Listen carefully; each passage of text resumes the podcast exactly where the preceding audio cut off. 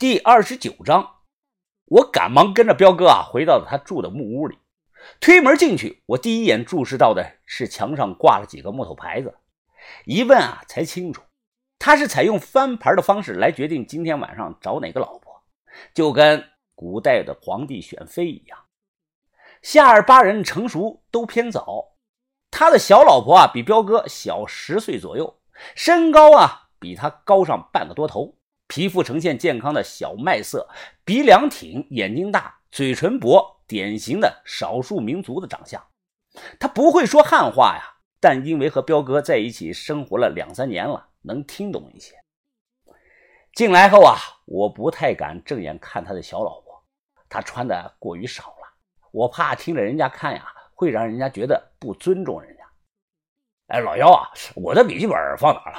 呃，怎么找不到啊？彪哥拉开抽屉啊，翻箱倒柜的找了半天，又跪在地上啊，在床底下翻包。他的小老婆呀，双手捧起来油茶喝了一口，翘着二郎腿，轻声哼唱着某种夏尔巴的歌曲，看起来很是轻松。啊，找到了，找到了，原来我放这儿了。哎呀，你看我这个记性。从床底下的包里啊，翻出来一个厚本子，彪哥撕下来几张白纸，连同圆珠笔啊，砰的放在了桌子上。哎，快画，老姚啊！我说你画个东西，二人当着我的面交谈了几句。当听到彪哥要画那个男的时候啊，那个小老婆的脸色瞬间变得极其的难看，再没有了刚才唱歌时的放松的状态。他愤怒地说了几句，起身呢便向外跑。回来回来，我说的话你都不听了是吧？彪哥把人拉回来，扬起手，再不听我打你信不信啊？这个女孩啊比彪哥高出半个头，毫不畏惧，瞪着他看。哎，呃，彪哥呢？踮起脚尖亲了他一口。哎呀，老幺啊，你别生气，我最喜欢你了，疼你都来不及呢，怎么舍得打你呢？啊，哎，兄弟啊，你先出去等上两分钟吧，我做做他的工作。好，好，好。我出来呢，关上门，看着黑暗中的迷药山，皱起了眉头。七月爬很神秘，我有自信，只要看过他的画像啊，但凡有四分像，再见到他的时候，我就能认出来。在外面啊，等了有几分钟，彪哥喊我进去，说已经做通了他小老婆的思想工作了。呃，为什么他那么害怕七月爬呀？彪哥，彪哥犹豫了几秒钟。哎呀，兄弟啊，有些情况你不知道啊。我这次帮你啊，是冒了很大的风险的。我在这个部落啊，已经四年了，当地师已经三年了。我心底啊，最怕的就是某一天见到两个人，一个是。康定派出所的人，哎，再一个就是，哎，就是七月爬呀，我感觉他不是人呐，什么意思啊，彪哥？哎呀，怎么说呢？就是字面上的意思吧。以前部落里有几个年轻人，哎，不服气他，说要收拾他。结果后来啊，后来几天，那几个夏尔巴的小伙子，要么淹死在河里了，要么呢就睡死在木屋里了。当时我亲眼看到尸体抬出来的。他们眼睛瞪得很大呀，像是死前见了鬼似的。还有啊，他们身上留有了一个记号。说完，彪哥手在半空中啊画了个倒三角。哎，你知不知道这是个什么图形啊？我摇了摇头。彪哥脸色凝重啊。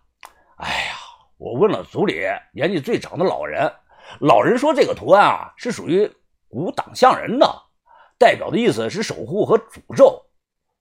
守护守护什么东西啊？彪哥摇了摇头，让我进屋后啊，他又反锁上了木门。屋里点上了两根蜡烛，铺上了一张白纸。彪哥老婆啊，低头在白纸上写写画画。他时而啊收停笔，停下，仔细的听彪哥说细节。彪哥呢没有说谎，这个女孩画画真的好。她没学过什么美术，哎，可能这就是天分吧。简单的几条线条就能勾画出一个人脸部的轮廓。哎，不对不对，鼻子不是这个样子，应该再挺一点。这个下巴嘛也不太对，下巴上有胡子，应该是那种摸起来扎手很硬很短的那种胡子。他的小老婆啊，将画纸揉成了一团，又重新铺开了一张白纸，继续的画。警察呢有这种画画的技术，但毕竟我们不是专业的，只能摸索着去画。彪哥努力的回忆，说出各种细节。他的小老婆也是很努力的帮忙画，从脸型、发型，再到眉毛、嘴巴，废纸丢了一张又一张。彪哥总是说呀：“哎，不像，还不太像啊！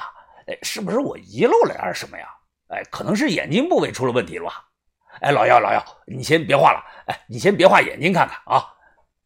再次画好一张，彪哥砰的一拍桌子：“哎呀，对了对了，哎，兄弟啊，这次对了，就是这个人。”我看向白纸，这什么呀？这没有眼睛，这看着也不像是个人呐。扁长的脸型，颧骨高。鼻梁挺，正常大小的嘴巴，嘴唇稍厚，下巴有稀稀拉拉的胡子，但鼻子往上的眼睛部分啊，一片空白，根本不算一个完整的人。哎，不会错，哎，这次的对象啊，真的不会错。彪哥坚定地说呀：“眼睛是一个人心灵的窗户，他那种眼神啊，我忘不了。哎，你把笔给我，老姚，我来画他的眼睛。”他抢过来笔啊，拉开椅子坐下来，咬着笔头想了几秒钟。开始啊，直接画了。我看着他一点一点的画出来，这什么呀？这眼睛也忒小了吧？而且一点灵气也没有，特别的死板，像两颗黄豆。难道七月爬就长这个样子吗？目前为止，我见过眼睛最小的男人呐，是阿春姐妹的师傅武先生，俗称眯眯眼儿。但这个呢，可比眯眯眼儿小太多了。哎，不行不行！彪哥呢？尴尬的让了座。老幺啊，还是你来吧，我他妈画的是啥玩意儿？这重新又画，很快啊，画好了第一只眼睛。我看着看着，总觉得这张脸啊有一丝丝的熟悉，但再仔细一看啊，又觉得完全陌生。画第二只眼睛的轮廓呀，只要完成最后这一步，这张画就算是完成了。可就在这个时候，木屋的门被人重重的拍响了。由于反锁着门外的人进不来，但听声音啊是首领扎密王的声音。砰砰砰砰砰砰！哎，不用管，不用管，赶快画完。彪哥额头上出了汗，无视拍门声，急声的催促着。伴随着拍门声音是越来越大，他的小老婆啊拿笔的手不停的抖动，眼看着马上就要画好了，也是没看到，无意中碰到了蜡烛旁放的那个半碗油茶。油茶洒了，这画像的半张脸瞬间被搞花了，油污满布。砰的一声，木门被一脚大力的踹开，我飞快的将画塞到了裤兜里。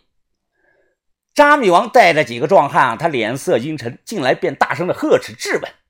彪哥不停的对他解释着，还给我使了个眼色。我趁着人家不注意啊，偷偷的溜了，匆匆的赶回去。豆芽仔脸色痛苦，正往盆里啊吐那个酸水呢。出情况了，把头。听了我说的，把头皱眉的说道：“哦，云峰啊，不要慌乱，慌乱解决不了任何问题。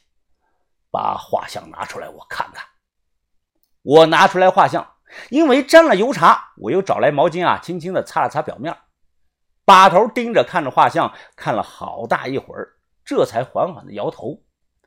哎呀，虽然不清楚，但我能肯定，我没见过这个人呐。你呢？我也没有见过。呃，把头，豆芽仔现在怎么样了？吃了巫医给的药，情况好了一些，胸口没那么疼了。不过呀，还是恶心呕吐，再等等吧。把头又转头说道：“啊，如果不行啊。”文斌，你立即动身，背豆芽仔离开，送他去康定医院，命是最重要的。于哥点头说好。我从屋里出来啊，坐在一块石头上，拿着刚才的画像啊，再次的观看。为什么刚才有种熟悉的感觉呢？左手拿着手电照明，我将画像啊举到了半空中，用手挡住了画像中男人的半张脸。此刻纸上的男人啊，就剩下一只眼了，似乎也在看着我，互相对视着。突然，我猛地从石头上站了起来，右手不停的抖动，轻微的颤抖。就是他呀！我突然想起来了，这个人我绝对见过，而且是见过两次。我说呢，为什么彪哥的老婆刚才画眼睛的时候啊，我有种熟悉感呢？我想想啊，第一次是在咸阳火车站的候车大厅。